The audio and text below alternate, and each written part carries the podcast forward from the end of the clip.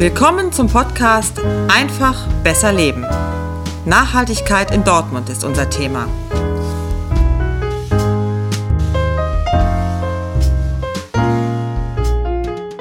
Rund 80 Prozent der Weltbevölkerung werden 2050 in Städten leben. In den Städten zeigen sich die Nachhaltigkeitsherausforderungen in aller Intensität und Vielfalt. Dort werden die Lösungen für die Probleme gefunden. Wie werden die Herausforderungen der großen Transformation angenommen? Wie führen sie in guter Art und Weise für jetzige und zukünftige Generationen zu einem guten Leben? Das zeigt das Projekt Wege zur Nachhaltigkeit auf.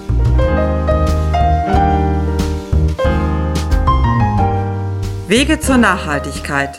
Das ist ein Netzwerk von Vereinen, Organisationen, Initiativen, Einzelhändlern oder auch kirchlichen Einrichtungen, die sich für die Nachhaltigkeit engagieren. Sie zeigen mit viel Kreativität, wie Nachhaltigkeit im Alltag funktioniert. Verteilt über das ganze Dortmunder Stadtgebiet können alle Interessierten sie besuchen, zu Fuß, mit dem Rad oder auch per Bahn.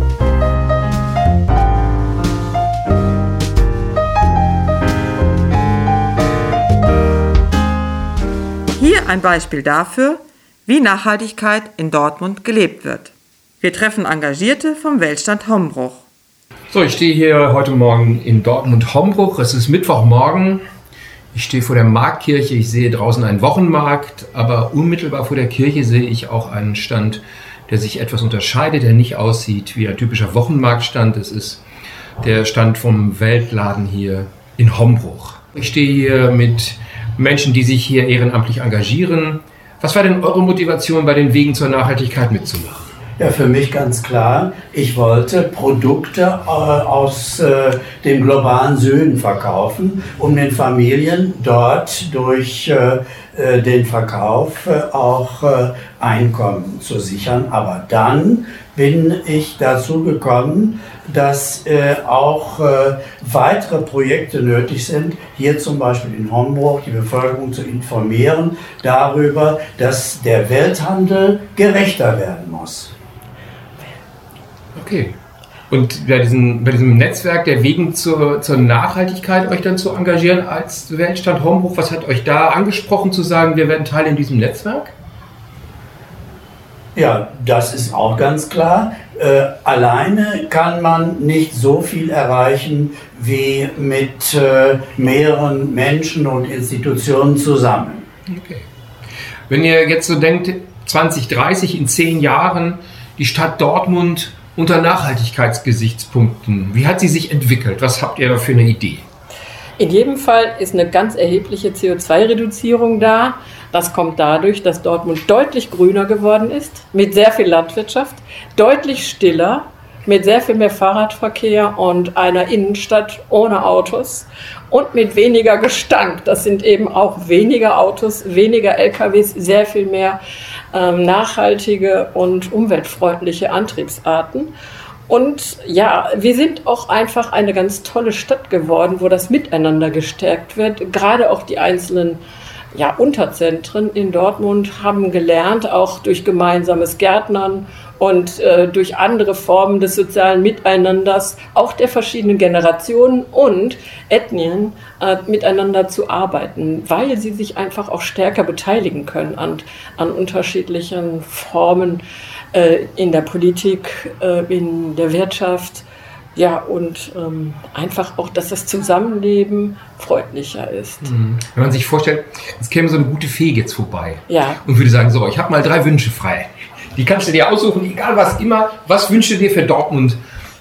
Ich meine, deutsche Meisterschaft ist klar, da müssen wir nicht drüber reden, das geht vorab. Drei Wünsche für Dortmund. Ja, wenn du von der deutschen Meisterschaft sprichst, da finde ich, da kann gerade Dortmund, Borussia Dortmund, kann da sehr viel tun. Also ich finde, dass gerade die wirtschaftlich potenten Menschen und äh, Firmen. Daneben, neben Borussia Dortmund könnte das auch noch Vilo sein und andere, die sich ja, oder äh, Do-IT, dass die einfach sehr viel stärker in diese Nachhaltigkeit investieren und ihre ähm, Mitarbeitenden dazu anhalten, sich auch nachhaltig zu verhalten. Ähm, zum Beispiel, dass mehr äh, öffentlicher Nahverkehr äh, verpflichtend wird oder eben auch ähm, Fahrradnahverkehr, dass einfach die Infrastruktur in Dortmund von den Betrieben ausgesteuert, aber auch von der allgemeinen Bevölkerung her viel mehr versteht, dass man äh, nicht mehr das Wachstum nach vorne stellen muss, sondern ähm, eine andere Form der äh, Wirtschaft. Also nicht mehr nur Konsum, Konsum, Konsum. Also die. Fee sagt, das wär, kein, das ein, ein, riesiger Wunsch. Ja. Genau. Ähm, und dann fände ich es toll, wenn die Stadt Dortmund, aber eben auch viele vor Ort verstehen, ja, wir müssen diese Nachhaltigkeitsprozesse unterstützen und in jedem Stadtteil gibt es so etwas wie so ein Nachhaltigkeitszentrum, so eine Art Food Hub, wo man aber ähm, ja noch die, die noch immer leider weggeworfenen Lebensmittel, die Food Sharing sammelt, dann hier ähm, ja, einnehmen kann. Es gibt ganz viele Möglichkeiten, kochen zu lernen und ähm, ja, auch für Initiativen sich zu treffen an diesen Orten. Aber wichtig finde ich auch eine kundige Beratung für Leute zum Beispiel, die endlich aufhören wollen, ihren äh, Horrorvorgarten äh, umzubauen in einen grünen Vorgarten und dass sie Unterstützung, Beratung, aber ich finde auch finanzielle Mittel bekommen. Also diejenigen, die sich engagieren wollen, also vor allem wir auch Ehrenamtliche, sehen uns danach, nicht nur eine Beratung zu bekommen, sondern eben auch in Teilen eine finanzielle Unterstützung, damit wir also ein professionelles Stadtteam werden. Mhm. Das wäre also. Mhm. Und der dritte Wunsch, ähm, ja, der ginge wahrscheinlich in die Richtung, dass wir noch besser verstehen, was unsere Geschichte ist. Wir sind eigentlich, bevor die industrielle Revolution kam, ein sehr ähm, äh, bäuerlicher Bereich gewesen und wissen gar nicht mehr, wie wertvoll der Boden ist. Es ist uns verloren gegangen und jetzt eine neue Idee davon zu bekommen, was ist eigentlich die Qualität des Bodens, auf dem wir immer rumlaufen, ihn achtlos wegwerfen scheinbar. Dass auch die Stadt Dortmund sieht, man darf nicht mehr Boden verbrauchen, sondern man muss den nutzen, um Lebensmittel zu produzieren und ein neues Verständnis von Natur und ähm, äh, nachhaltigem Wachstum und der Versorgung der Stadtbevölkerung bekommen. Also das ging in Richtung Gründung eines Ernährungsrates, wo auch die verschiedenen Player, die zur Produktion von Lebensmitteln ähm, beitragen, miteinander ins Gespräch kommen.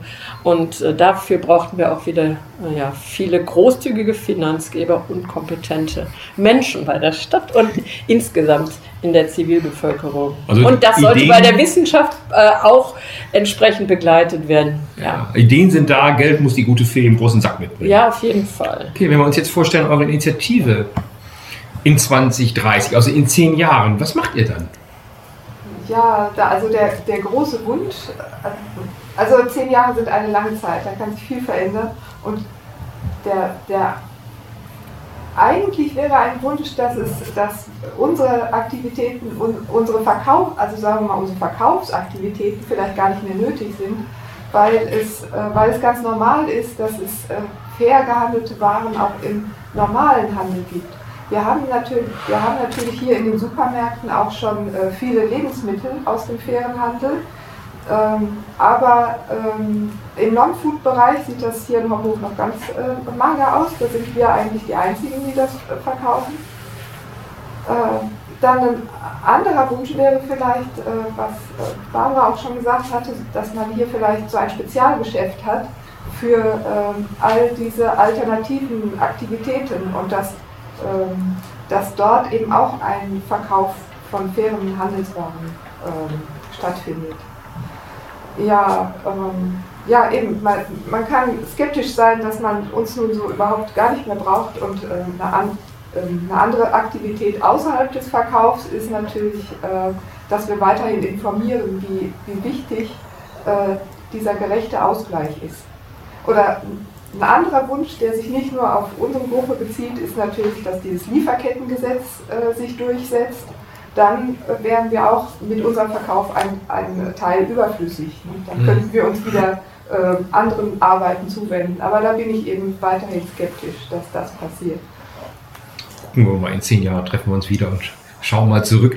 Diese 2030, die haben wir ja nicht ohne Grund immer wieder jetzt angefragt, weil das ist ja der Rahmen, der politische Rahmen, die Agenda 2030, die Nachhaltigkeitsziele. Was glaubt ihr, welche politischen Rahmenbedingungen braucht es zur Umsetzung dieser Nachhaltigkeitsziele? Ähm, es braucht ein neues Verständnis in der Politik von dem, was Zeit ist. Nachhaltigkeit ist ein sehr langwieriger Prozess. Und ähm, die Politik denkt meistens in Legislaturperioden, so vier oder fünf Jahre. Und das reicht einfach nicht, um zu verstehen, was wir langfristig brauchen. Unser Klima wird sich natürlich in den nächsten zehn Jahren ganz entscheidend noch, noch vielleicht hoffentlich beeinflussen lassen. Und das zu verstehen und die absolute Notwendigkeit umzusteuern, muss einfach in meinen Augen bei allen politischen Parteien verstanden werden. Und hier können wir gerade auf kommunaler Ebene, finde ich natürlich durch diesen äh, Plan Klima Luft, ähm, einiges erhoffen. Aber ob es sich umsetzen wird, da muss man manchmal Zweifel haben, wenn man also in die Köpfe oder in die Äußerungen verschiedener Politikerinnen und Politiker schaut. Deswegen also, ähm, was Nachhaltigkeit bedeutet, äh, ist äh, schwer für manche Politiker zu sagen. Es bedeutet eigentlich Suffizienz, also Verzicht. Man muss weniger ähm, konsumieren. Man muss einfach eine andere ähm, mit anderen attraktiven politischen Zielen argumentieren, die nicht mehr in diesen traditionellen Wachstumsvorstellungen schicken, weil sie einfach ähm, die Erde viel zu sehr verbrauchen. Die Luft wird verbraucht, der Boden wird verbraucht, ohne dass ähm, die Erde das noch in einem Jahr schafft ähm, ja, sich zu regenerieren. Und deswegen, also über die äh, Legislaturperioden hinausdenken, einen, ein neues Zeitverständnis, ähm, dann eine politische Orientierung hin auf mehr ähm, Suffizienz, also auch tatsächlich Verzicht und Ressourcenschonung. Es muss eine komplette Kreislaufwirtschaft herkommen. Dieses Verständnis von Cradle to Cradle oder von der Wiege zur Wiege ähm, oder wenn wir das im landwirtschaftlichen Bereich sehen wollen, dass ein Verständnis der Verknüpfung von der Produktion äh, vom Farm to Fork, wie das die Europäische Union ja auch formuliert, einfach die Zusammenhänge von vielen ähm, einzelnen Produktionsprozessen verstehen und ähm, entsprechend einrichten, so dass nicht mehr am 22. August wie in diesem Jahr schon die Erde eigentlich erschöpft ist. Mhm. Ja, ähm, und den Mut der Politik, das auch wirklich zu formulieren und zu sagen, ja, das ist unsere Aufgabe und wir tun uns damit ganz vielen zusammen und wir wissen, die Zivilgesellschaft ganz angefangen, ganz früh angefangen bei den Fridays for Future bis hin zu den alten Leuten, von denen wir genau wissen, dass die es noch immer wichtig finden, ähm, ja, Lebensmittel wertzuschätzen, nicht wegzuwerfen. Die wissen auch noch, wie äh, Urban Gardening damals, nämlich Arbeitergärten, hieß. Die wissen noch, wie das geht. Also so, äh, so eine neue äh, Perspektive. Und viele Menschen, die aus verschiedenen Teilen der Welt zu uns gekommen sind, wissen es auch noch sehr gut, wie man gärtnert. Als mhm. einem Beispiel jetzt mal. Okay. Ja. ja, vielen Dank für dieses Gespräch. Ich muss noch dazu sagen, diesen Podcast nehmen wir auf am 4. November, es ist morgens. Wir wissen noch nicht, wie die Wahl in Amerika ausgegangen ist. Wir sitzen hier im Warten im Grunde auch gespannt drauf. Politische Rahmenbedingungen waren gerade das Ziel. Und äh, möglicherweise ist der Ausgang der Wahl in Amerika, die ja seit heute auch aus dem Pariser Klimaabkommen ausgestiegen ja. sind, auch nochmal ein, ein ja. Signal für die Entwicklung dieser Welt. Vielen Dank Gerne. für eure Bereitschaft. Ja, vielen Dank, Axel. Uns zu empfangen und aufzunehmen. Ja, wir danken für den Besuch. Gerne. Wer mehr wissen will, geht einfach auf www.wegezurnachhaltigkeit.de. Tschüss, bis zum nächsten Mal.